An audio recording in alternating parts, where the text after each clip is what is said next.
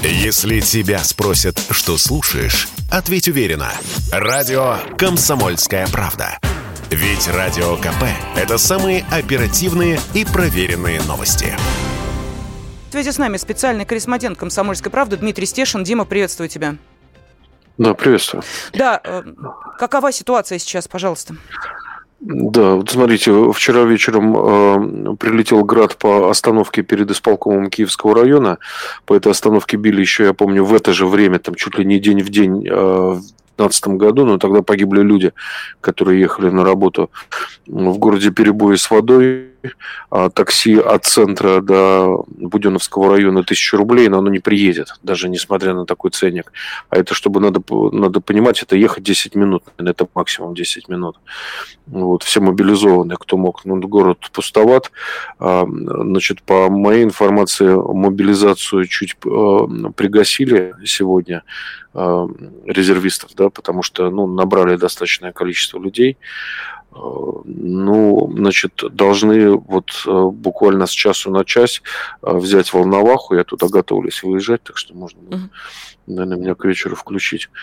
Э, а вот ну, подразделение, в котором я, оно, значит, ждет выдвижения на Мариуполь. Мы ждем уже четвертый день и ждем, да, ждем.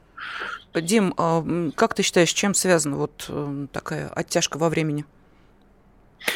тяжело идет. А, я говорил и с первым, вот.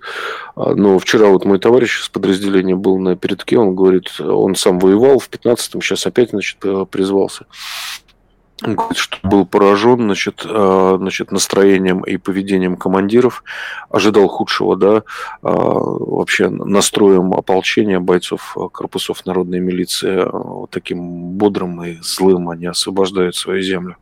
И что все, в принципе, идет как надо, и как он мне сказал, что, говорит, ну, это, говорит, просто шутка, значит, война идет четвертый день, и, по мнению диванных аналитиков, она уже забуксовала. Ну, так не бывает. А, вот. Еще что мне неприятно поразило, значит, стали, то сейчас, ну, я так понимаю, что это в тренде таком информационном, стали появляться видео общения, значит, граждан освобожденных территорий а, с российскими войсками, да, такое близкое общение, и часто хамоватое, значит, с какими-то подколками, там, МТЛБ кончилось горючее, типа, давайте я вас отбуксирую границы, До границы да, угу. в Москву. Да, да, да, видел, наверное. Вот Конечно. ребята ополченцы, да, с, с которыми мы смотрели это видео. У парня мать в Докучаевске живет, а по нему продолжают долбить, несмотря на события на фронте, да. Он говорит, да, да если бы мне такое сказали, говорит, они бы все лежали под автоматом, колеса были бы прострелены, я бы всех проверил документы, говорит, что это за либерализм? Они, говорит, «А, по-видимому, еще не понимают, что они э, были 8 лет пособниками э, киевского режима, что они выбрали сначала Порошенко, потом выбрали Зелинского, сдавали на АТО, провожали туда в АТО своих там сыновей, отцов. И вот, ну, ребята, вот бойцы, они считают, что этот либерализм закончится очень плохо, как в Чечне, да, уже будут окружать колонны, забрасывать их гранатами или расстреливать. И, ну, общем, э, все призывают, вот, кто воюет, э, изменить э, свое отношение к местным жителям хотя бы на период операции военной. Дим, но мы понимаем, да, что есть, ну, вот, действительно такие, ну, мягко говоря, не очень адекватные люди, которые по-прежнему как-то ситуацию странно воспринимают, а есть конкретные шаги для того, чтобы вызвать ненависть по отношению к российским военным. И, в частности, вот те самые провокации, о которых было сказано, и в том числе и от перебежчиков, которые эм, сейчас э, понимают, к чему дело идет, э, и э, добровольно сдаются и от военных, и от тех, кто может предоставить какую-то информацию, в том числе, которая касается вот этих провокаций. Якобы украинские военные собираются переодеваться в форму российских военных и совершать нападения на мирных жителей для того, чтобы все это фиксировать и потом, соответственно, вызывать ненависть к России. Конечно, Лена, я даже удивляюсь, почему они это сейчас не, не сделали.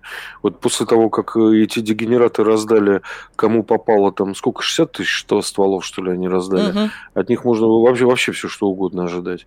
И они уже начали играть с радиоактивными материалами, значит, там кто-то бегал сегодня по Киеву с дозиметром и вскрикивал, что на предприятие Радона, оно занимается обработкой радиоактивных материалов, уже попал снаряд, там, значит, взорвался могильник. Ну, это бред, конечно, да, но сам факт, что это попало в информацию информационное поле, значит, эту тему будут они дальше развивать с ядерными материалами, а их на Украине достаточно, к сожалению.